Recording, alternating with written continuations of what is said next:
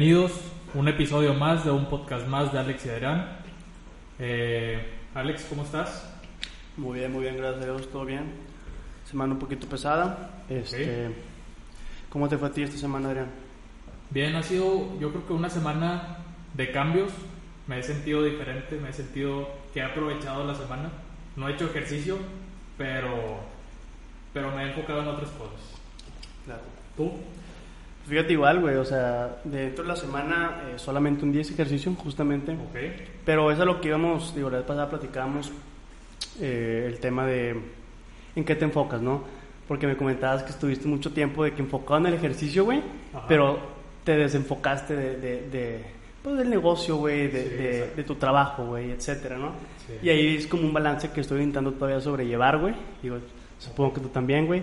No hay que alargarnos tanto. Eh, tenemos un invitado el día de hoy, Exacto. un especialista en ventas. El tema de hoy vamos a englobar ventas, no solo profesional, laboral, también vamos a hablar personalmente de la importancia de las ventas. Eh, Ramiro, ¿cómo te fue esta semana? ¿Cómo te ha ido en esta pandemia, más que nada? Un honor.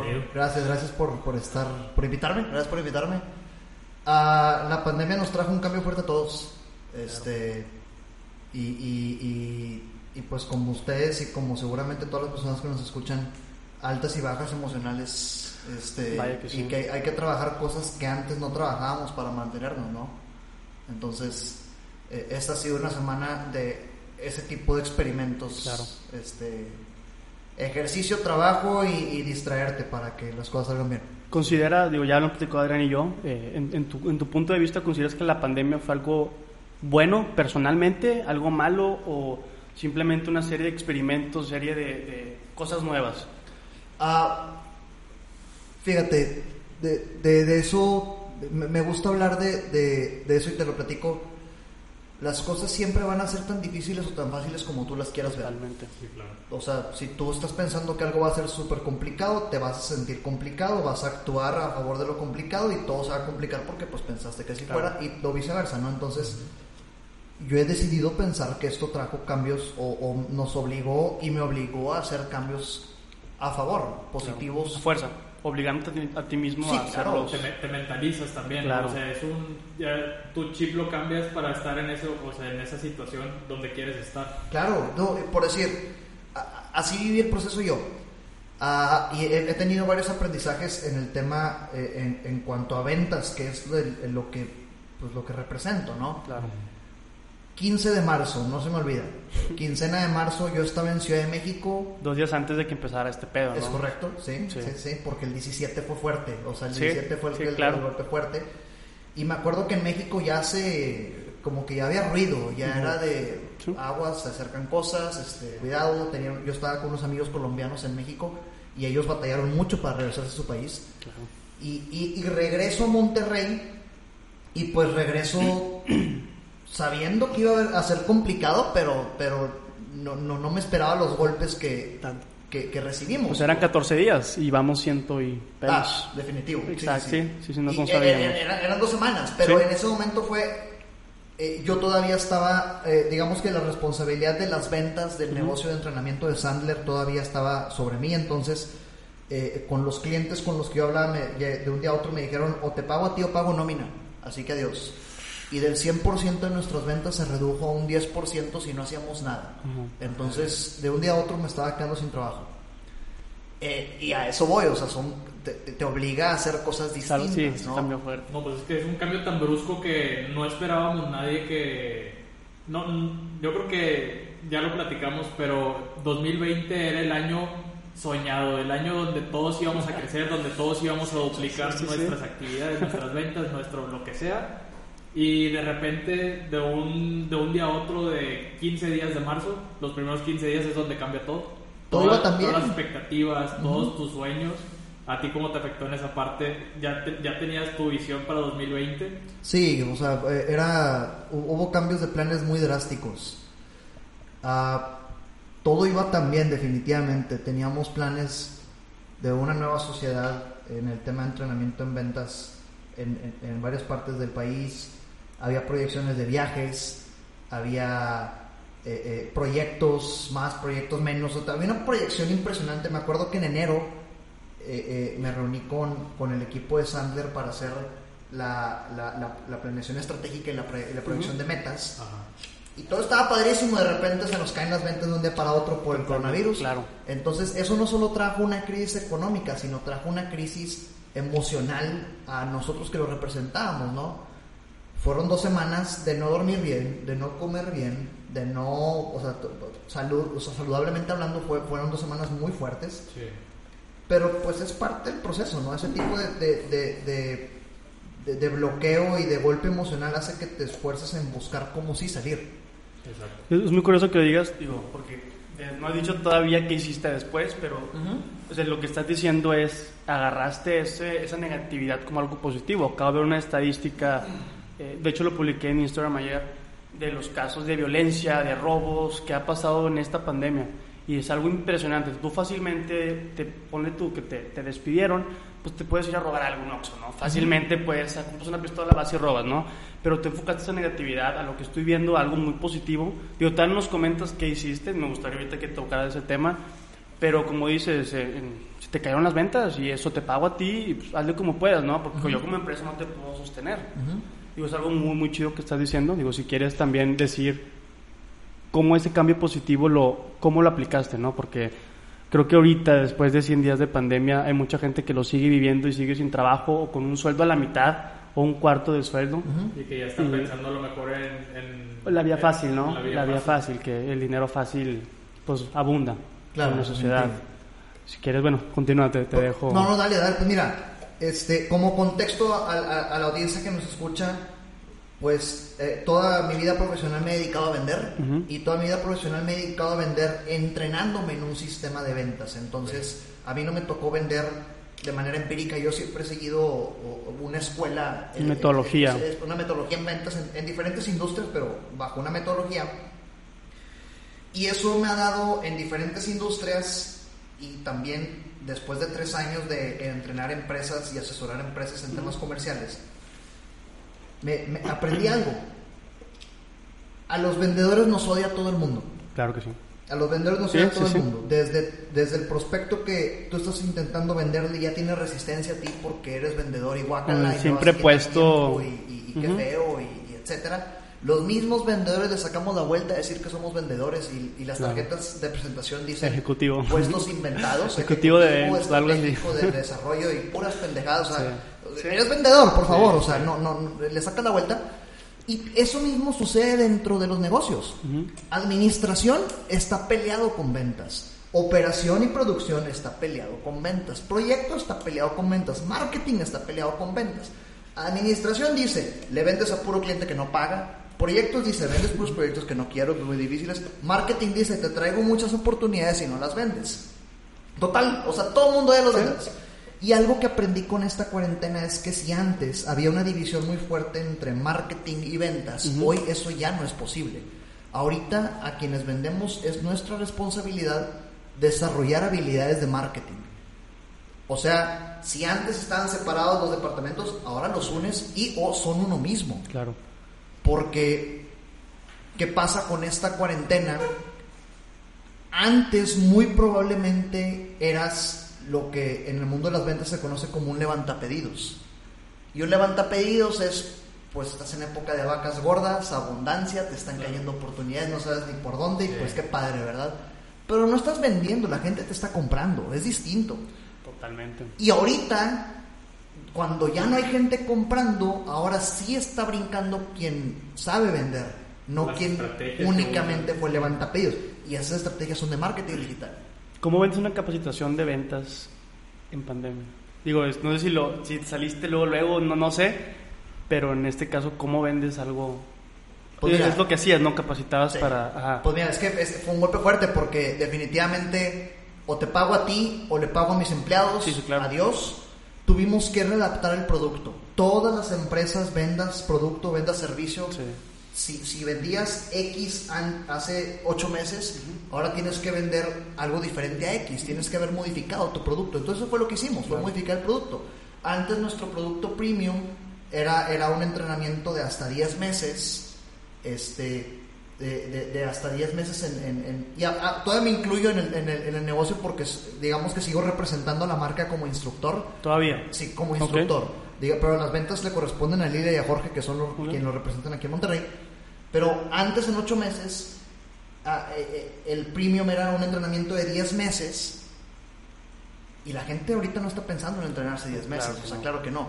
Entonces, lo que hicimos fue, ¿sabes qué? Vamos a readaptar esto. Vamos a vender talleres de 4 horas. Algo rápido y eficiente que, que Sí. le ayude a las personas a vender ya. Es No- correcto. No que piensen de aquí a 10 meses, ¿sí? Y, y ahí tienes que pensar en dos cosas. Que, que a quien le vendas le sea útil y funcional. Exacto. Y también que tú tengas rentabilidad, porque si antes un, produ- un producto de 10 meses lo vendías en 5 mil dólares porque era un diplomado, pues te daba una muy buena rentabilidad. Pero ahorita, y eso era a muy pocas personas porque se limitaba a un grupo de gente muy poco que estaba dispuesto o dispuesto a pagar esto. Y ahorita no, son 4 horas pero con la intención de venderle una masa para que tengas la misma rentabilidad. Claro. Pero, ¿qué, qué tan funcional es para el al cliente que lo está adquiriendo? Porque, digo, te comento, eh, de- yo también doy cursos de Excel y tengo, digo, varias capacitaciones de una empresa. Y a veces, por ejemplo, un curso de 16 horas de tal cosa, no sé, liderazgo o Excel, lo que quieras. Y el cliente dice, oye, sí lo quiero, nada más que dámelo en 8 horas. Ujú. O sea, compadre, te hice un- una adaptación de 16 horas para darte todo el producto. Obviamente, si lo acorto, pues te voy a quitar temas. O sea, ¿Qué tan funcional es, en este caso, de 10 meses? Oye, ahora dámelo en 4 horas. Y van a ser ciertas herramientas y van a ser Exacto. ciertos temas específicos, no todo el... Exacto, no das todo el material que tú quieres dar, porque obviamente como empresa quieres dar lo mejor, ¿no? Ujú. ¿Qué, qué tan funcional es eh, en, En, este en el caso? tema de ventas hay ciertos requisitos. Yo no vendía si dirección comercial o el gerente comercial o el dueño no se involucraba. Tenía que estar involucrado. Porque, ¿qué sucede? Si tú mandas a X grupo de vendedoras o vendedores a un taller de cuatro horas o un curso de dos horas, mu- muy, probablemente la gente se va a pasar por donde quiera ese material y no lo va a usar. Tiene que estar involucrado quien supervise, quien lidera para que se haga un mismo lenguaje común comercial. Y, y, y después de eso hay un antes y un después. Ok, sí, sí. El antes es, evidentemente tuviste que haberme conocido para haber confiado en invertir en ese taller. Y el después es, te dejo dos semanas, implementalo y nos reunimos después con la única condición de que me traigas problemas porque lo estás implementando. Si no tienes problemas significa que no estás implementando nada. Entonces, e- ese fue el producto que empezamos a manejar. Ok. Y, Está- y fue transformar la, la- Pero eso nos tomó dos semanas de frustración y de sueño, y de sueño Sí, malo sí. Y, no, y, y- y depresión y... O sea, muy fuerte porque es readáptate o, o, O muere. o- o te quedas sin negocio, ¿verdad? Sí. Este, y ese fue el primer cambio de como 30 mil que han pasado en mi vida en, En la pandemia, nada más. Así es, así es. Para, para los que no saben, eh, Ramiro tiene un podcast que se llama Vendedor por Accidente, la verdad es que está muy bueno. En ese podcast tú has platicado de experiencias tuyas como, como ventas, lo, lo que te ha sucedido, con, quién, con qué tipo de personas has lidiado, que obviamente sabemos que hay N cantidad de personas Ay. en este mundo, te tratan bien, te tratan mal, simplemente no te tratan. Eh, y, y una vez escuché una negociación que hiciste Ujú. que era tratar con personas de mayores que te ven. Nosotros somos jóvenes intentando vender a un, a un mundo de tiburones que lo platicábamos hace rato. Ujú. Noso- somos nosotros contra los señores eh, tiburones. ¿Tú cómo sientes eh, del lado de las ventas esa parte? ¿Cómo, ¿Cómo sientes que nosotros pudiéramos atacar este mercado? ¿Cómo pudiéramos crecer nosotros como personas para que nos vean? Para que simplemente nos vean más bien. Estar al nivel de ellos, entre Exacto. comillas, ¿no? Ok, pues mira, eh, primero me voy a poner en un rol de vendedor, independientemente de, de- del negocio que represente ahorita. Digo, los dos también, vendedor y capacitador. Sí, porque sí. estás con un director de ventas y de 40 años de experiencia llegas tú de veintitantos años. Ajá. Pues a ver, compadre, ¿tú qué me vas a decir? A mí te va a decir, obviamente. Definitivo. Mira, es que mira, es, es que esa resistencia a, la- a no tener canas existe. eh, vendas lo que vendas, ¿ok? Eh, eh, he estado en diferentes industrias, eh, plásticos y consumibles para industrias automotrices, metal mecánica, es decir, en, en la planta tal cual.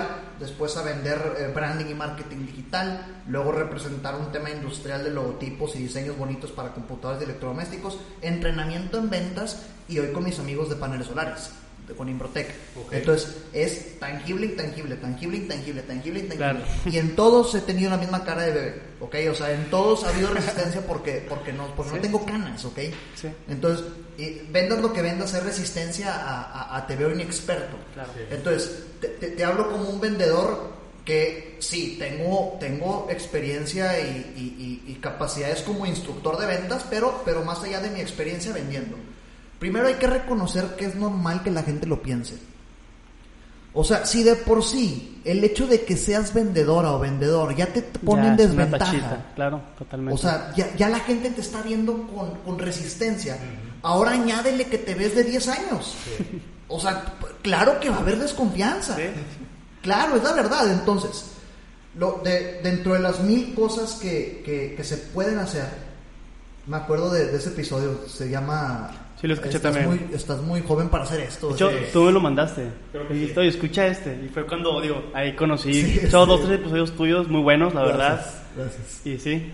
Y, y la verdad ni, ni me acuerdo de qué digo en los episodios. O sea, Tal vez ahorita diga otra cosa eh, con diferente punto de vista, pero, pero ¿qué, qué, qué sucede? Eh, hay que reconocer que es una realidad. Tienes que esforzarte en diferenciarte de tu competencia y diferenciarte de tu competencia a pesar de que suena cliché, mucha gente sigue cayendo en esta... eh, en- por favor, si, si todos somos muchísimo más compradores que vendedores. Hemos comprado más de lo que hemos vendido. Entonces sabemos cómo lidiar a vendedoras y a vendedores. Y sabemos cómo no nos gusta que nos vendan. Y a pesar de eso, cuando nos toca vender, caemos en ese error. Caemos en hacer lo que no nos gusta que nos hagan cuando un vendedor está ah, vendiéndonos a nosotros. Entonces, algo hacemos que genera que nuestro comprador nos vea como cualquier competidor. Entonces tienes que enfocarte y ponerle lupa y doble clic a las cosas para no hacerlo. La primera definitivamente es este, mostrar seguridad. Y insisto, no quiero sonar a cliché, pero una manera muy buena de, son, de, mostrar seguridad es, oye Alex, gracias por invitarme a, a tu, a, tu, a tu oficina, Eh, quiero conocer de qué se trata el proyecto, cualquier pregunta que tengas, por eso estoy, yo también te hago unas preguntas y al final me puedes decir que no te interesa. Pero sí, sí, Tener la confianza. me dices qué onda, qué hacemos, Claro. ¿te parece? El hecho de que llegues establezcas las reglas del juego de esa forma y, y le des la oportunidad de que te rechace y que al final le digas, ¿estás de acuerdo? En ese momento este pelado es distinto. Entonces estás empezando a transmitir la imagen de mi edad no me define y tampoco te voy a poner gorro ni soy tradicional. Ahora sigue, es una- no es algo que lo haces una vez y ya, tienes que mantenerlo. Entonces, ¿sabes? Haz que hable, enfócate en lo que le preocupa más allá en lo que tú vendes. Este, yo, en lo personal, yo siempre le he hablado a cualquier persona en los negocios de tú. Jamás Es le hablo de eso. usted. ¿Por qué? Porque somos dos personas haciendo negocios y somos iguales y punto. Pero si él te habla de usted, Le hablo de usted. ok. Si él me habla de usted, si, le hablo me usted. tuteas, te tuteo. Es correcto. Ok, sí, definitivo. perfecto. Pero fíjate, la persona más longeva, la persona más grande que me tocó entrenar, Ok. tuvo 82 años. A la madre. Y Héctor, ¿cómo estás? Qué gusto verte, Héctor. Bienvenido, pásale. Así fue, o sea, y, y- y fuera del negocio, tal vez yo pudiera ser su bisnieto, ¿Sí? ¿sí? ¿Sí? sí. Pero, pero dentro del negocio, o sea, eh, me estás pagando por un servicio y te voy a tratar como a cualquier otra persona. Sí, y él probablemente se siente mejor de que se siente esa, esa tensión del mismo nivel. No, no está sintiendo un. Me está halagando nada más por, por mi edad o por lo que tengo o, por, o por lo que sea, me está hablando de ustedes. Pues el respeto mutuo de tú, pero al mismo nivel, como dices, para ir de la mano hacia un objetivo, no, Así es. no halagar de más también. Y otro tema, trátalos. Hay, hay otro cliché muy fuerte, es una regla, la famosa regla de oro. Hay un episodio también de que hablo de esa regla. Ajá. creo que es el episodio 11.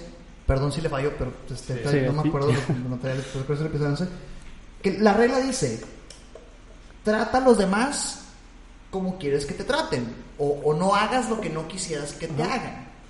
Pero cuando estamos vendiendo nos pudiéramos estar metiendo en un gran problema si seguimos esa regla, porque a ti vendedora o a ti vendedor, ¿quién te dice que a tu prospecto le interesa y le gusta que lo traten como a ti te tratan? Claro. ¿Quién te está asegurando que le gusta o no le gusta lo que a ti? Cambiemos la regla a trata a los demás como ellos quieren ser tratados. Entonces, eso te pone a ti en una posición retadora en la cual tienes que aprender a identificar rápidamente a quién tienes enfrente para tratarlo como ella es ir o él. calando terreno, ¿no? Supongo. O sea, ¿Cómo? Es ir calando terreno. Ah, Tienes una metodología pero pues nunca es tan cuadrada, ¿no? O sea, es voy por aquí, si no, o sea, vas como un caminito Es correcto. hacia, digo, depende de la persona, como dices, cada Cualquier, persona es diferente. cualquier metodología, ¿eh? cualquier metodología tiene que ser catalogada para ti mismo como una caja de herramientas. El experto, el técnico que llega a una obra con una caja de herramientas, él sabe que no todas las obras van a meritar un martillo. Claro. No todas las obras van a meritar un desarmador estrella, una llave Stilson. O sea, cada obra va a ser distinta, pero tú tienes que tener las herramientas para jugar. Entonces, te- ca- ca- cada prospecto va a ser distinto, definitivamente. Entonces, regresando al tema de la pandemia, porque nos perdimos en, en el, en, el, en, el, tema, este, todo esto es, es- es- son partes de, las, parte de las competencias que te hacen entender que no estás sola o no estás solo en toda esta crisis emocional. Tu mercado y tus clientes están igual o más preocupados Claro que tú. sí. Y tienes una ventaja que tu servicio es, pues, digo, capacitación, en, da- dando ese, ese tema, pues es ayudarlos a vender, ayudarlos a generar. O sea, te puedes ir por ese lado, te pues, estoy ayudando. Estoy ayudando a que tú generes más dinero. Claro. Digo, eso es un punto súper importante que supongo que lo usaron a su favor. Definitivo. Y, y ahorita, lo, eh, por eso la diversificación que tuve. Ahorita estábamos hablando que cuando me invitaron al podcast, pues de un segundo a otro fue que, que me despedí del negocio de entrenamiento en ventas. Me había comentado. Para, para enfocarme en paneles solares. Estoy en dos áreas ahorita. Ok. Eh, yo sigo siendo un instructor de la metodología Sandler, que es la que me ha formado. Pero ya no vendedor. Ya no vendedor, o sea, ya si vende Ya. el negocio, esa es la responsabilidad de Lili y de Jorge. Pero pues la gente sigue confiando en mí, entonces Claro. eh, yo les mando prospectos y, y se cierran. Entonces, digamos que mi, mi rol como instructor, capacitador en ventas sigue vivo. Eh, semanalmente sigo dando sesiones. Ok. Pero la- mi responsabilidad vendiendo ahorita está en otro, en otro mercado en donde hay un dolor también muy fuerte porque ahorita la gente está en home office, la gente está pasando mucho tiempo en sus casas, los climas están dando tope y es cuando la gente de pagar 500 pesos está pagando 6 mil pesos bimestrales y les duele. Entonces, la enseñanza aquí es, independientemente de que vendas lo que vendas, enfócate en, en, en, en qué le preocupa a la gente. Enfócate en cuáles son, cuáles serían esos tres principales problemas por los cuales te voltean a ver a ti como solución.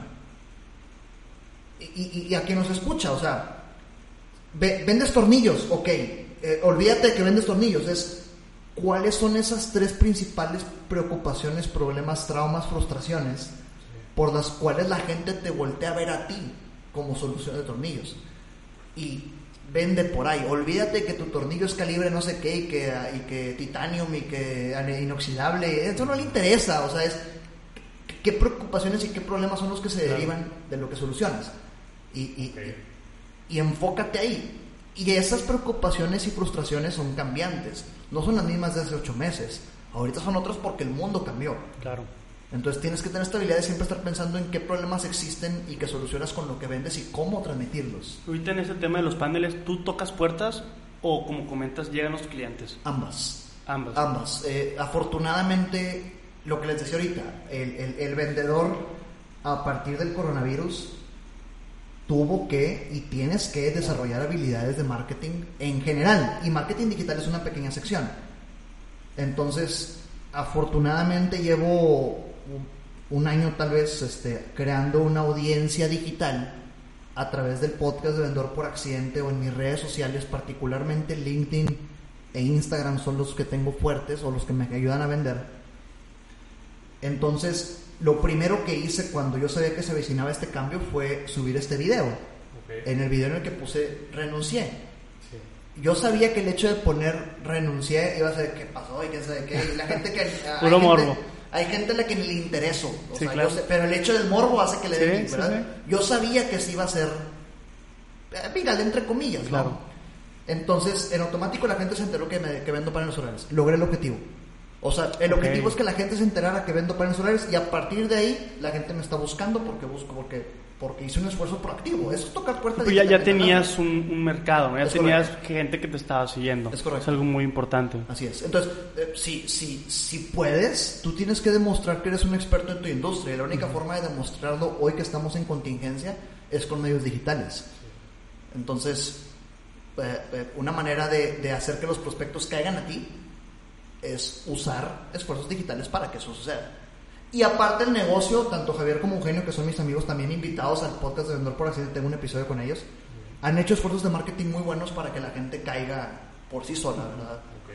Entonces, este, ahorita ambas, estoy tirando de ambas. Que digo, también es algo que hemos visto durante cuatro años para acá, tres años para acá, que todo se ha estado involucrando en redes sociales. Al final, eh, pues digo, este es un tema donde nos podríamos eh, ahondar por mucho tiempo, pero al final, tres, cuatro años donde todas las industrias se han estado envolviendo en puro marketing digital, en, toda la- en todo lo que tenga que ver con redes sociales, en videos, eh, re- revistas ya se está, se está dejando, se está haciendo Sí, ya- obsoleto. ya, todo está pasando a ser dinámico, a ser eh, proactivo en redes sociales, que la gente que la gente tenga las herramientas al momento, no, no esperarte a, a- a tener todo un año de, por ejemplo, este entrenamiento que Digo, y también, digo, es un punto, un paréntesis. Ajá. Hay tanto material en, en, en internet que tienes que captar la atención así y darles algo como lo de renuncié.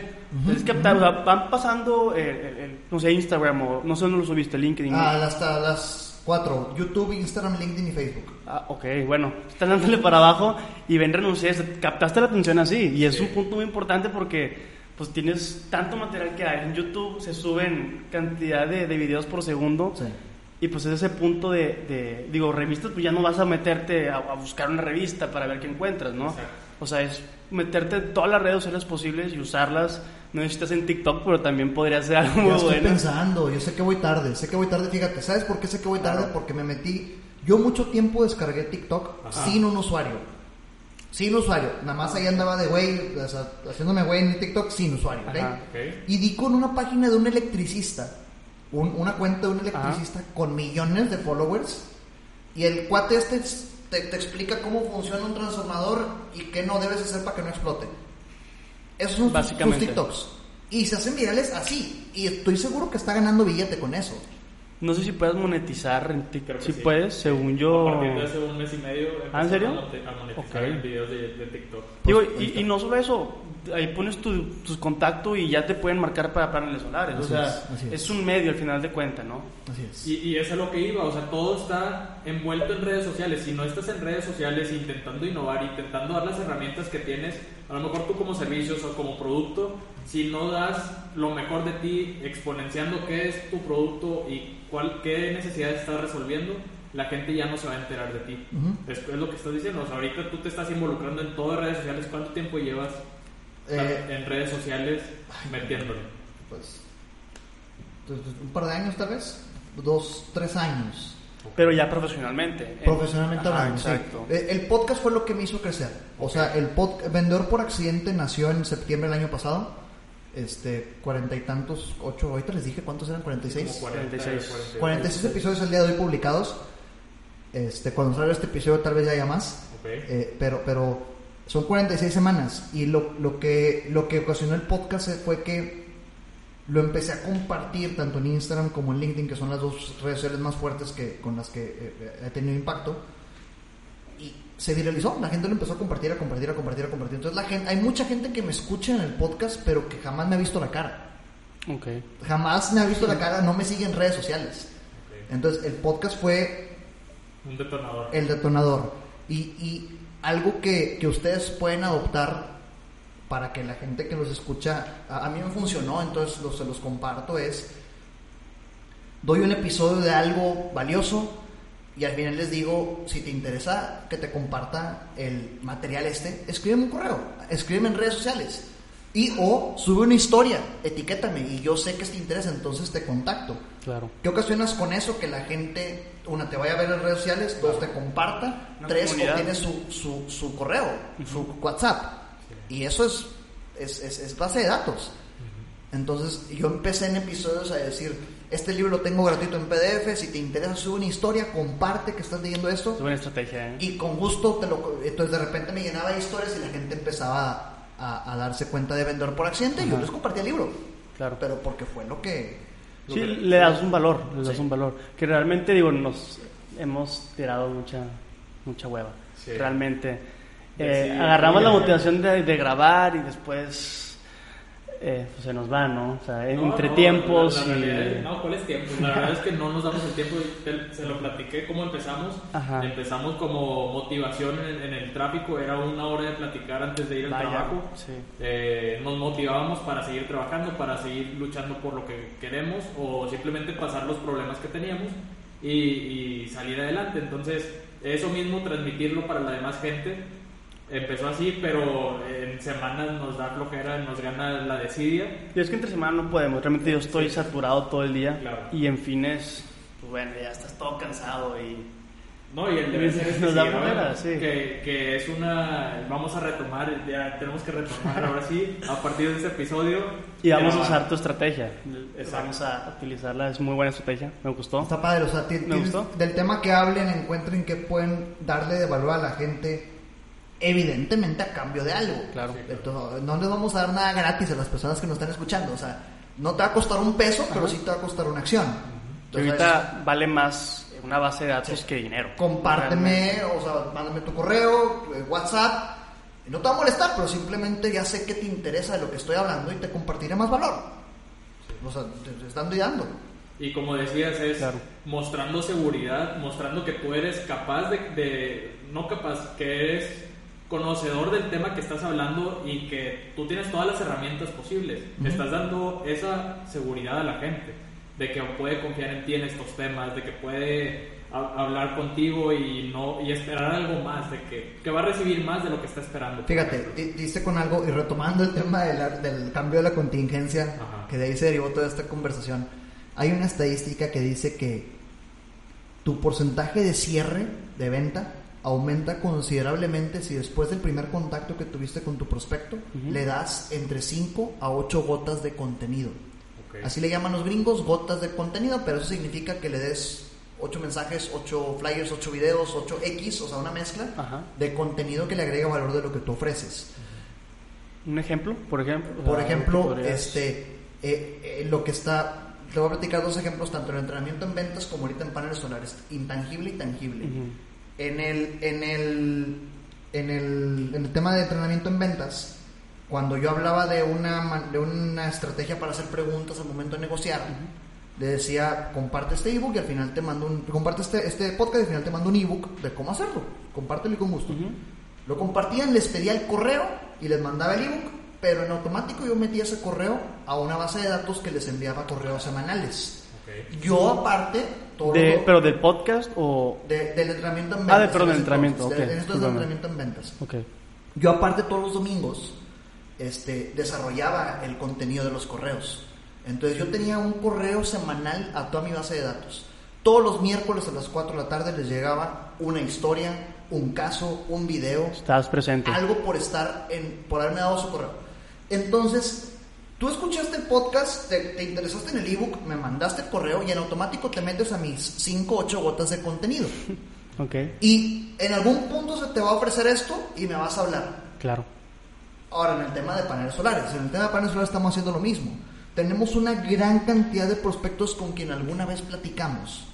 Y se enfriaron las cosas, tal vez eh, ya no consumieron tanta luz y pues ya no les duele tanto. A esas personas con quienes se enfriaron, las estamos metiendo a una, a una, a una serie de mensajes entre 5 a 8 gotas de contenido en donde lo único que vamos a hacer va a ser nutrirlos. Nutrirlos de, si te está pasando esto, recuerda que aquí estoy, eh, así funciona el mundo de paneles solares, esta es la vida después de los paneles solares, ve de lo que te puede estar privando. Es contenido, simplemente contenido. Claro. Y haces estás 5 a presente. 8 mensajes para estar presente. Y, y caes en la, en la estadística de considerablemente se aumenta el porcentaje de cierres si te ven a ti como, como, como, como alguien experto en el tema. Claro. Y eso sí, o sea, tienen que ver caras. La- a la gente le gusta ver caras, le gusta ver que, eh, que, que hay un humano ahí explicando y haciéndole fácil la vida. Sí, que no nada más es por spam Es a-. A, los correos o por mensajes. Estás tú, Ramiro, ofreciéndoles esa, esa parte. Como, ¿Personalizas los correos? Sí. Ok, pones el nombre de la Sí, persona. obvia- obviamente cuando es una base de datos muy grande, hay una configuración que hace que se ponga el nombre del correo, o sea, el nombre de la persona. Ok. Y también regresamos a regla principal de marketing digital. Tienes que generar morbo para que la Claro, gente abra lo que envías. Lo más importante en un correo es el asunto. El primer, la primera campaña de, de- de email, de, de correos que me aventé, tuvo un 80% de apertura y un 80% de clics de una base de datos de como 3.000 personas. Es un muy buen número, yo no sabía que era buen número, este, me lo dijo un cuate que sabía el tema. Ok. Y todo es porque el asunto, obviamente yo con intención lo hice, en el asunto puse, tal vez no debas abrir este correo. Y con eso. Tal vez no debas abrir, y la gente lo abrió. Sí, claro, no, pues Sí. yo, yo Sí, pensé, fácil. ¿Por qué no? Tú no vas a decir qué hacer, lo abro. Y lo abrió. O sea, por eso te digo, lo más importante en un correo siempre es el asunto provoca, que pro- tienes que provocar que la gente abra tus correos. Y en un video es la portada, el famoso clickbait, el que, que- que la gente genere morbo. Obviamente no mientas, porque también te topas con decepciones de, ah, no sé, de jamás volveré a hacer esto y ves un perro peleando con un gato. O sea, no, o sea, no, no, tiene que estar relacionado con el tema. Sí, sí, sí. Pe- Pero es parte de las enseñanzas de cómo hacer que la gente te voltee a ver, a pesar de que hay mucha gente haciendo ya contenido digital.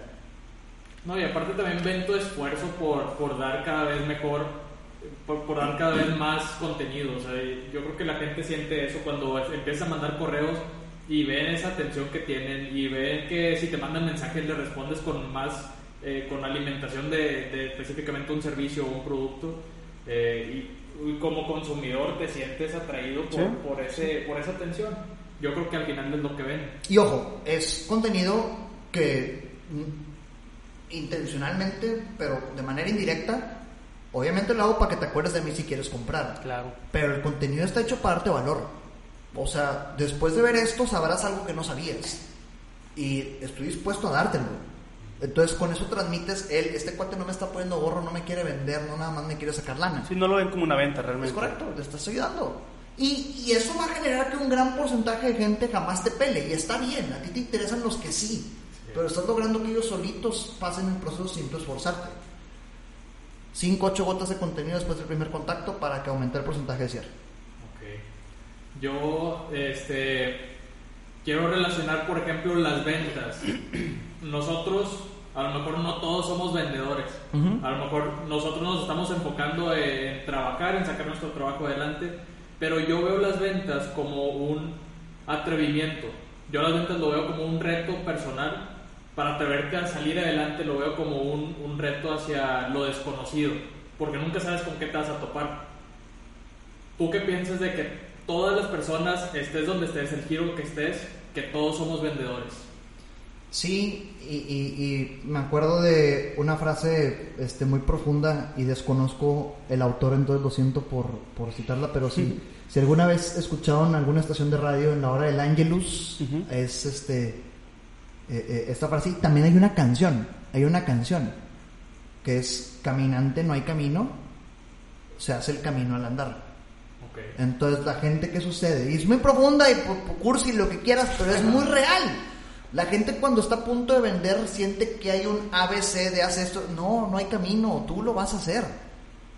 O sea, se hace el camino al andar y, este, pasa con cualquier cosa que emprendas. Si es una nueva acción de vender y o algún proyecto, no hay camino, se hace el camino al andar. Entonces, definitivamente, si, si quieres obtener ayuda de las personas de manera más fácil en tu vida, necesitas aprender a vender.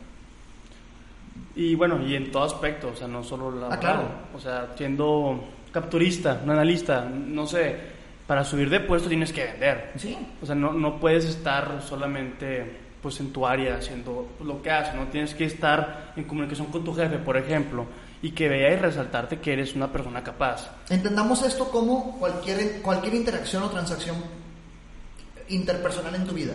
Claro. Con tu novia, si eres mujer con tu novio, con tu esposa con tu esposo, con tu hija con tu hijo, con tu hermana con tu hermano, con el jefe con el compañero, estás, com- estás comunicando algo y, y- y- y quieres llegar a un mutuo acuerdo para avanzar. Tenemos que tener presente algo. Las personas toman decisiones por sus razones Claro. no por las tuyas. Entonces, si tú vas con tu novia, por ejemplo, olvidémonos de las ventas, vamos a hablar de, la venta de una idea con una novia, vas con tu novia, y tú quieres convencerla de algo, desde el momento en el que piensas en la palabra convencer, ya estás mal, porque estás tratando de meter una creencia en ella y va a haber resistencia porque no es su idea, es tuya.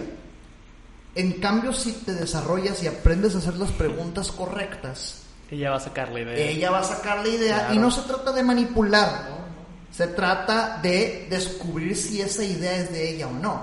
Digo, puede ser manipulación, pero Ajá. no de, de la forma, lo comentamos en un podcast, manipular se escucha muy feo, se escucha... La palabra como tal Exacto, es- está muy satanizada. Es que se puede usar, es que esto, estos son habilidades que puede usar de una muy mala forma. Totalmente, O de claro, una muy claro. buena forma. Inclusive, bueno, el marketing es manipulación al Ujú. final del día. No de mala forma, porque si lo usas de buena forma, pues no Sí, tiene nada de malo. Es una necesidad. Exacto. ¿entiendes? Lo que tú haces de los correos es manipulación. Ujú. Porque si piensan de que, ah, ocupo que mi empresa una competición de ventas, pues piensan en ti. Ujú. Porque ya estuviste meses manipulándolos y es como la película de Focus, que pone siempre los Ah, números. ok. Sí, sí, sí. ubicas. Bueno, si, si, si le damos la definición a manipular a, a date cuenta que estoy yo siempre, o sea, que, Exacto, que yo soy la opción. Exacto, que estás tu cabeza siempre y pensar ventas. Ah, bueno, Ramiro vende. Claro. Ramiro tiene paneles. O sea, ya estás en su cabeza inconscientemente. Ujú. Y no es que la manipulación sea algo malo, simplemente lo estás usando para un bien. En el escenario en donde manipulación no, no es el déjame hago que hagas lo que yo quiero bajo- en contra de tu Ajá, voluntad, exacto. que eso sí es maldad, o sea, Eso ya sí, es- este, es- Claro. es, es- es- algo eh, que no estoy, no estoy yo a favor de, entonces sí, o sea, eh, en el escenario Claro, totalmente. Una pregunta, digo, para ver un poquito más tu background. ¿Cómo llegaste a, a las ventas? Me comentabas que eres ingeniero industrial. Ujú. ¿Cómo te diste cuenta? Oye, quiero ser vendedor. Porque, eh, bueno, en la carrera y siendo ingeniero, también soy ingeniero industrial, obviamente eh, el, el ser vendedor se ve mal. Que lo comentamos, eh, era... Pues sí, se ve mal realmente. Eres vendedor como que te hacen el fuchi, ¿no? Sin saber lo que hay detrás, sin saber todo, ¿no? ¿Cómo te metiste en ese en este rubro de las ventas? Que al final de cuentas tienes un sinfín de posibilidades. Puedes trabajar literalmente donde tú quieras. Así es. ¿Cómo te metiste siendo ingeniero industrial? por eso el nombre del podcast Vendedor por Accidente. Ok, O ok. sea, ahí está el tema. Eh, eh, escuchen el primer episodio de Vendedor por Accidente si, si, si quieren más de este detalle, pero ahí te va. O sea, en alguna de las primeras conferencias que me tocó dar, que también fue por accidente, Ok. este, Siendo estudiante. eh, o, no, o ya, egresado. Ya, ya, ya trabajando, ya, ya, Ok. ya egresado, ya egresado. Ok. Este, la conclusión a toda esta historia de vendedor por accidente es que las mejores oportunidades siempre llegan por accidente. Totalmente. Punto. Entonces, como ven- vendedor por accidente, conferencista por accidente, emprendedor por accidente, lo que sea por accidente, ¿verdad? Eh, en una conferencia se me, se me salió y pues me gustó y a partir de ahí se quedó. El que la mayoría de las personas que terminamos en ventas terminamos vendiendo por dos razones. Una de dos razones. La primera es que no había nada mejor que hacer. Claro. O sea, es muy común que ves a alguien que está desempleada, desempleado, está ociosa, de ocioso y pues ponte a hacer algo, mijito, aunque sea vender y pues aunque sea vender, ya estás Sí, sí, sí, sí, la- la- la totalmente. profesión. O el otro grupo de personas es que terminamos vendiendo por accidente. La verdad, o sea, no- tú, tú estás, tú estás pensando en X proyecto y resulta que para ejercerlo hay que vender. Ah, accidente, hay que vender. Y fue mi caso. Yo, yo empecé a trabajar como almacenista en una comercializadora de productos plásticos para diferentes industrias. Y después de dos, seis meses, seis meses, sí, fueron seis meses de, de, de, eh, embarcar, almacenar inventarios, empolvarme y seguirme empolvando. Era lo que yo hacía, acomodar y que se dieran muy las cosas y que le llegaran a los clientes. Me acuerdo que un vendedor se sale de la empresa. Y, y se sale de la empresa y pues se abre la oportunidad en ventas y me dicen, oye Ramiro, pues ¿qué crees? Te vemos muy capaz, este, vas a ver que la vas a romper, vender muy bonito, etcétera, dale. Hoy me enteré, bueno, hace un, hace un año me enteré, eso pasó hace 2012, hace poco más de nueve años. Este, yo hace un año me enteré que yo fui el, en lo que contratamos a alguien más, pone a este muchachito a vender. A ver cómo le va. Ah, en lo que encontramos a otro Sí, sí, ah, en lo que encontramos a un vendedor de de veras, ¿verdad? Ah, Con este sí. güey. Porque era almacenista, ¿sí? Pero ¿qué pensaste en ese momento? Porque, digo, no sé qué, qué puesto tenías como tal, si ya Ajá. era como prácticas o era trabajo bien, no, no sé. Pero, pues, o sea, si mi vida hace cinco años me hubieran dicho eso, yo me hubiera ofendido. Realmente, ahorita, pues ya ves el panorama de lo que son ventas dices, pues, Claro. ahí está el dinero realmente. O sea, la gente no ve eso, pero ahí está el dinero. O sea, ¿tú cómo viste esa transición de. Considera que yo tenía ofrecimiento? 17 años. 17 años. 17, a punto de cumplir 18 años. ¿Y ahí qué pensabas sobre las ventas? Digo, yo los 17 yo realmente, Es que- para mí yo lo veía como algo muy feo. Pues que mira, yo no porque mi papá siempre fue comerciante. Ok, tú ya, tú ya tienes ese, ese background. Mi que- papá me, me inculcó la palabra ventas en tantos enunciados, una Ajá. cantidad impresionante de veces, entonces, pues, eh, o sea, no, no, no tenía ese problema. Y considera que yo estaba en un bache liberal en mi vida entre preparatoria y universidad. Yo no estaba haciendo nada en mi vida, nada. Yo era un pelado que ibas a gastar el dinero en fiestas y, y más fiestas. Qué chulada. En vivo regresabas, o sea, muy divertido. Sí, sí, sí. Viví lo que tenía que vivir. ajá, son etapas. Es correcto, Claro. definitivamente me desquité. En- Entonces de repente me ponen a vender y en ese entonces, ah bueno, pero eh, lo acepté. La primera pregunta lo acepté y dije, pues va. Pero yo no sabía que era un en lo que contratamos a alguien más, ¿sí? Y, o sea, yo dije, qué padre que pues me vieron Vieron mi capacidades", capacidad, claro. Este, Te vendieron la idea. es correcto, sí. Te metes y ya te das cuenta que el mundo tan maravilloso que te pintaban no es tan maravilloso porque tienes que hacer llamadas en frío, te batean, te, te mandan la información y utilizan tu cotización para compararte y más barato y te cierran puertas. O sea, es un golpe, es, es, un, es un trabajo que requiere agallas, ¿no? Eh, o sea, requiere Y te desmotivas. Que como- tienes que mantenerte, Claro. tienes que mantener tu Como La motivación. pasada ya me marcó, hizo un evento en frío todo, todo agüitado, porque no duró ni cinco minutos la llamada. O sea, fue de sí. que, ah, sí, no, ahorita no puede Sí, contestar. Fue mi primera llamada. Exacto. Y que tocamos el tema de, llama- de llamadas en fríos y eventos en frío porque sí me gustaría tocarlo. Ajá. Para que continúes y termines, porque estamos como que estamos en todos los temas. Está bien, ¿no? pues co- como que se lleve la gente Sí, algo, ¿verdad? sí. Eh, eh, entonces, Sí. eh, empecé y esta empresa se entrenaba en Sandler. Entonces, yo el ok. día uno vendiendo, yo ya estaba siendo entrenado en una metodología. Y yo no sabía nada, yo iba y lo que decía el libro, lo que decía la metodología, yo iba y lo aplicaba y pues empecé a tener resultados. Empecé a tener resultados, entonces el accidente se convirtió en realidad. Conclusión, eh, el accidente tiene sentido cuando lo aprovechas. Claro. Y te empecé a vender por accidente. Y en ese entonces, el gerente de ventas que me estaba liderando, cuando yo saqué la primera comisión, me dijo, ¿en qué te vas a gastar la primera comisión? Qué fuerte. Y, y yo, le, yo ya estaba, no, un pedón, imagínate, vas a. No, y me dice, claro. no, no, no, no, no, no. Amigos, todos. Yo no voy a autorizar que te den la comisión si no me Wow. garantizas que vas y pagas tu inscripción a la universidad. Entonces, con rebeldía, pero pues fui y encontré una universidad en el Tec Milenio en las noches para empezar a estudiar Wow. y trabajar. Entonces, este fue un accidente que me hizo meterme con un compromiso financiero muy fuerte y a partir de ahí, olvídate de la fiesta y del tema liberal porque pues tienes una deuda que pagar mientras te egresas, mientras trabajas y estudias y ahí empezó a vender por Wow. accidente.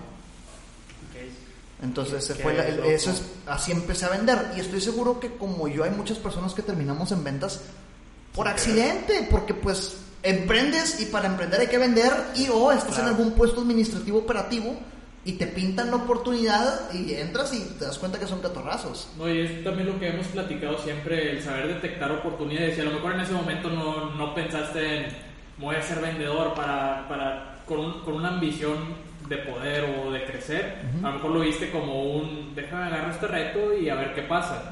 Pero el saber detectar oportunidades, a lo mejor inconscientemente, porque a lo mejor tú ya estabas mentalizado en un chip que te inculcó tu papá de, de comercialización, pero es detectas la oportunidad, entras a un nuevo reto, eh, agarras todo lo que puedas agarrar de, de herramientas Claro. y creces. O sea, al final te, te conviertes en, en lo que nunca pensaste que te ibas a convertir, Así es, pero le echaste las ganas suficientes para poder crecer. así es, así es. Y muy temprana edad, 17 años. Sí. Yo digo, a esa edad yo no pensaba realmente de estar. No sabes si ibas a cagar carrera. Exacto, Me, me- totalmente. me tocó igual, o sea, yo me acuerdo que el- mis amigos con quien yo me divertía en esas fechas, eh, de, de estar acostumbrado a desde las 3 de la tarde estar con ellos, pues ahora no, es ahora desde las 6, de las 7 que sales, pero pues yo tenía dinero. Entonces, Sí, y yo, claro. "Oye, pues vámonos y, y los primeros meses trabajando fue un gastadero de dinero impresionante hasta que ya empecé a pagar la escuela. Ya, un golpe de realidad, Sí. totalmente. Sí, sí, sí. Y bueno, a ver si el tema de ventas en frío. Ajá. Digo, es un tema muy, muy grande, ¿no? Porque es mantenerte con motivación. A ver, Ujú. espera, no, déjame. Va a 50 minutos. Sí, sí. Ah, bueno, eh, es mantenerte con buena motivación, ¿no? Porque cada no duele. Al principio, obviamente, ya después, Ujú. pues se te resbala. Pero al principio cada no duele. Yo también me he tocado, pues, vender en frío y, pues es un nervio, ¿no? Un nerviosismo de, ay, ¿qué le voy a decir y qué va a decir de mí? Y si me lo veo en persona, pues estoy hinchado. Tío, pues te empecé a vender en frío 20 años, 19 años, no sé, digo, negocios o cosas que he tenido.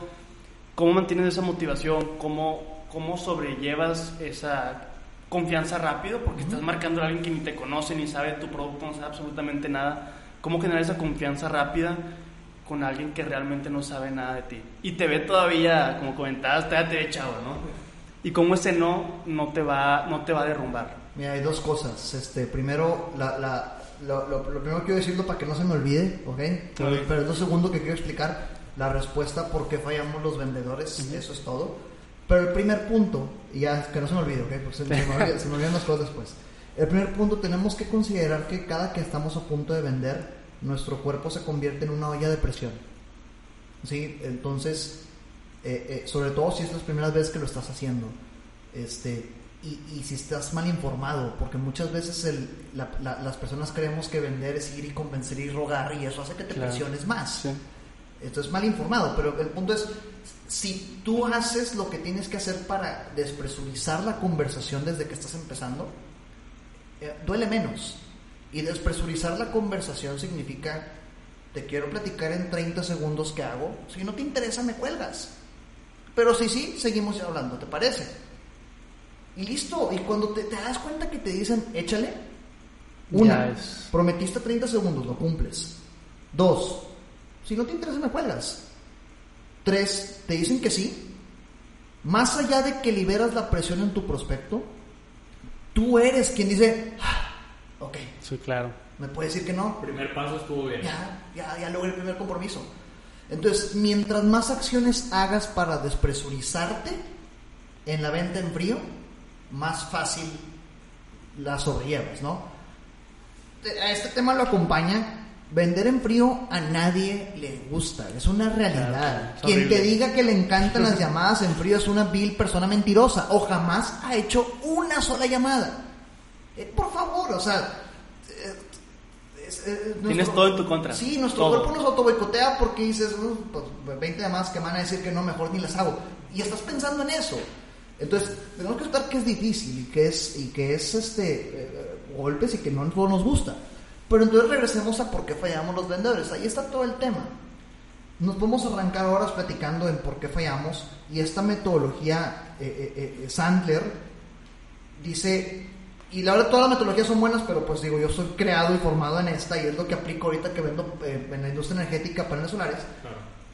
Que nos podemos meter horas platicando de por qué fallamos, lo resumimos en tres principales cuestiones.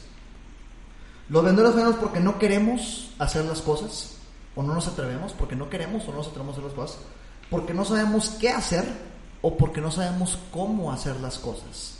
¿Ok? Te lo voy a en otro orden Fallamos porque no sabemos qué hacer, porque vendedor por accidente y nadie te dice tienes que hacer esto, no hay una ABC, porque no sabemos cómo lidiar con conversaciones, cómo reaccionar, cómo hacer preguntas, cómo tratar a las personas, o porque a pesar de que esto sí lo sabemos, no queremos o no traemos, las llamadas en frío no las queremos hacer. Entonces hay que trabajarlas con tres herramientas también, actitud, técnica y comportamiento. La verdad es que creo firmemente que es el éxito ante cualquier disciplina. Y cuando digo disciplina es lo que quieras, güey. O sea, quieres correr un 20K, actitud, técnica y comportamiento. Aprender a tocar piano, actitud, técnica y comportamiento. Leer no sé qué tantas miles de palabras, por actitud, técnica y comportamiento. Vender, actitud, técnica y comportamiento. Y actitud es trabajar el que quieras y te atrevas a hacer las cosas. Entender que tus emociones no tienen que estar involucradas en el proceso. Porque si tú, si tú involucras las emociones en el proceso, lo único que estás le estás regalando a alguien ajeno a ti el por favor determina qué tan mal me voy a sentir hoy. Pues, o sea, estás dejando en manos de alguien más tu, tu, sentimiento. ahí está. Y ahora es muy fácil decirlo, pero ejercer una práctica para trabajar eso es otro reto. O sea, te, batean y te agachas. Y luego cierras una venta y estás feliz, pero te van a batear y te agachas. Y ahí estás oscilando en un mar emocional y, y estás dejando que tu productividad oscile con ese mar emocional. Una manera en la cual trabajas actitud para que no te afecte en tu rol profesional y querer y atreverte a hacer las cosas, por ejemplo, venta en frío, es, a, mí me gusta mucho esta, esta, esta manera de llevarlo, la meta de 3 y 2. Semanalmente ponte tres metas profesionales Ok. mídelas y cúmplelas. Y también semanalmente ponte dos metas personales, mídelas y cúmplelas. Las metas personales te van a ayudar a que tu autoestima esté alta, a que tengas equilibrio, a que a pesar de que tus metas profesionales tal vez no te vayan tan bien, tengas algo más en que cumplir tus metas. Si es levantarte a hacer ejercicio a las 5 de la mañana, hazlo, leer no sé qué tantas cosas, hazlo, aprender un instrumento, hazlo, pero que sea personal. Entonces, con eso mantienes tu actitud. Luego tenemos el qué hacer. Fallamos porque no sabemos qué hacer. Y aquí es otro gran tema. Vemos las ventas como muchas cosas menos como lo que son, que es un juego de estadística. Las ventas es un juego de números. Si de 10 oportunidades te cierras 5, pues eh, wow, ve y contacta 100 para que cierres 50. Si de 10 Claro. cierras una, ve y contacta 100 para que cierres 90, pero no te agaches, porque es impresionante cómo ves vendedoras y vendedores que después de la séptima llamada ba- bateada, o sea, después de siete rechazos, la octava se ponen de buenas cuando no les contestan. Hazme el favor, una persona que vende que se ponga de buenas cuando no le contesta el teléfono, y estoy seguro que si has hecho llamadas en frío, sabes a lo que me refiero porque yo sé ese sentimiento. sí, sí, sí. O sea, estás esperando que no te conteste Ya no porque me batearon. quieres nada más llenar el número y Porque sabes que van a ser 3, 4 minutos de llamada. Es correcto. Uno. Es correcto, o sea, Sí, sí, sí. eh, ¿cómo es posible que de lo único que depende de tu trabajo te pongas de buenas cuando no te sale bien? Y eso es porque estás dejando que las ventas pongan en tu mente algo que no son. Y las ventas es un juego de estadística. Ya que entiendes eso y de 10 oportunidades cierras una, después de 7 rechazos dices, ok, no pasa nada, me quedan 3 intentos para lograr un sí. Pero porque ya entendiste el juego de números, significa que hoy si tengo que hacer 30 llamadas, me van a batear 29 veces. Claro. Ve- 27 veces.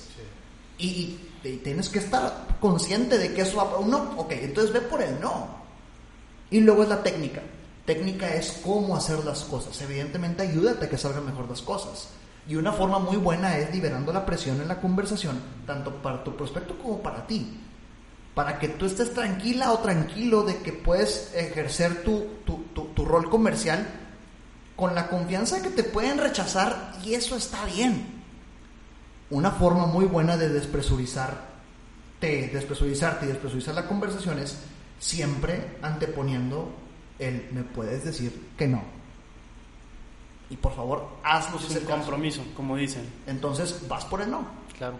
Vas por el no y ir por el no hace que cualquier sí sea ah mira un, un sí wow Sí. pero pues tú vas por el no Exacto. y esa es la mejor forma en la cual mentalizándote diariamente puede hacer venta en frío. Pero digo diariamente porque un día lo vas a hacer y el día siguiente crees que ya no se va a repetirlo y ya no vas a volver a querer hacerlo y empieza el círculo vicioso otra vez. O sea, es diariamente recordarte que estás ahí para un no.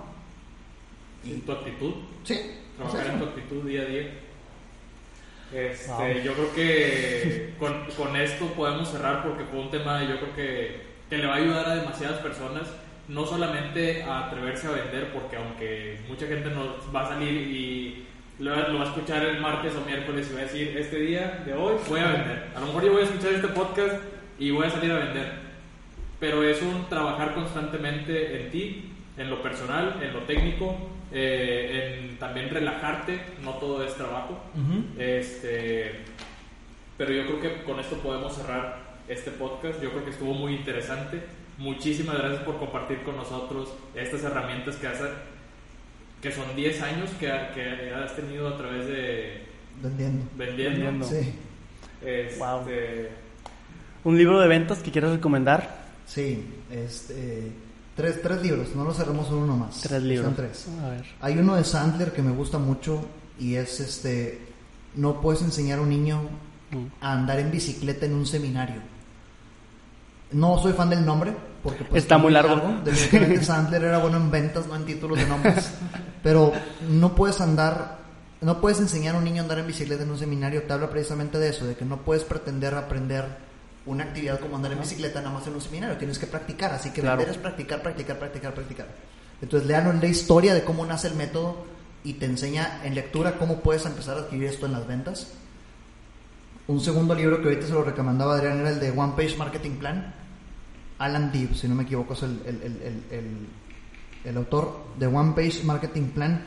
Es de los libros de marketing más vendidos en el mundo y te habla de el proceso de antes, durante y después de la venta, prospección, nutrición y cierre, cómo hacer para que tu venta sea memorable en temas de marketing. Entonces, regresamos a la pandemia, hoy vendedores tenemos que también saber de marketing, es un muy buen libro. Y el tercer libro que se lo recomendaba ahorita también Adrián, eh, Inside the Box. Eso sí he escuchado. Inside the Box, Goldenberg es el apellido de uno de los, de los autores. Este te, te- te habla de que la creatividad es desarrollable. La gente cree que la gente nace creativa y quien no nace creativo ya se chingó. No, o sea, puedes desarrollar creatividad, pero tienes que saber cómo desarrollarla. Claro. Y la creatividad no está fuera en la lluvia de ideas ni outside the box. La creatividad está inside the box y te da una metodología para que encuentres soluciones rápidas a problemas que tienes pensando con lo que tienes, no con lo que no tienes. Son tres libros que eh, con que le adquieras marketing, creatividad y ventas, da libros para aprender a vender. Ok, Sí, los voy a, los voy a adquirir realmente, sí. Están buenos. Sí, sí, me buenos. interesó. Me quedo con la frase ve por el no. Sí, claro. Me, me gustó y creo que es todo. Muchas gracias por, por venir, tomarte el tiempo y esperemos eh, en otra ocasión volver a invitarte. Qué honor, muchísimas gracias. para todos y a ustedes por... Tu- tus redes sociales. Ah, claro, claro. Eh, en todas las redes sociales me encuentran como arroba Ram González A, Instagram, LinkedIn, Facebook, YouTube y pues el podcast, Vendedor por Accidente. Hay ya más de 40 episodios, este, llevamos por el año de todos los martes subir un episodio. Entonces, si este tema de ventas es rico para ustedes o les agrega valor, ahí hay bastante material. Es muy bueno. Yo Sobre lo escuché, gracias. padre me lo pasó, está buenísimo realmente. Gracias. Y la energía que das dentro de, de- del podcast es- está muy interesante. Me emociono y grito a veces. Sí.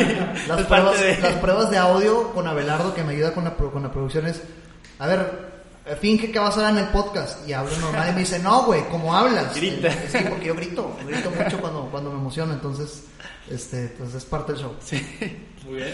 Eh, pues muchísimas gracias. Vayan a su podcast, síganlo en redes sociales. Y si tienen algún comentario, alguna duda, mándenle mensaje, mándenos mensaje a nosotros y nos ponemos en contacto. Muchísimas gracias. Nos vemos el siguiente episodio. Es todo. Hasta luego. Bien. Bye. Ahí se los mandas. Les pido el correo también, pero Ah, primero ok. me compartieron. Ah, sí. O sea, mata dos pájaros de un tiro. Sí, Eso está bueno porque te comparten. totalmente.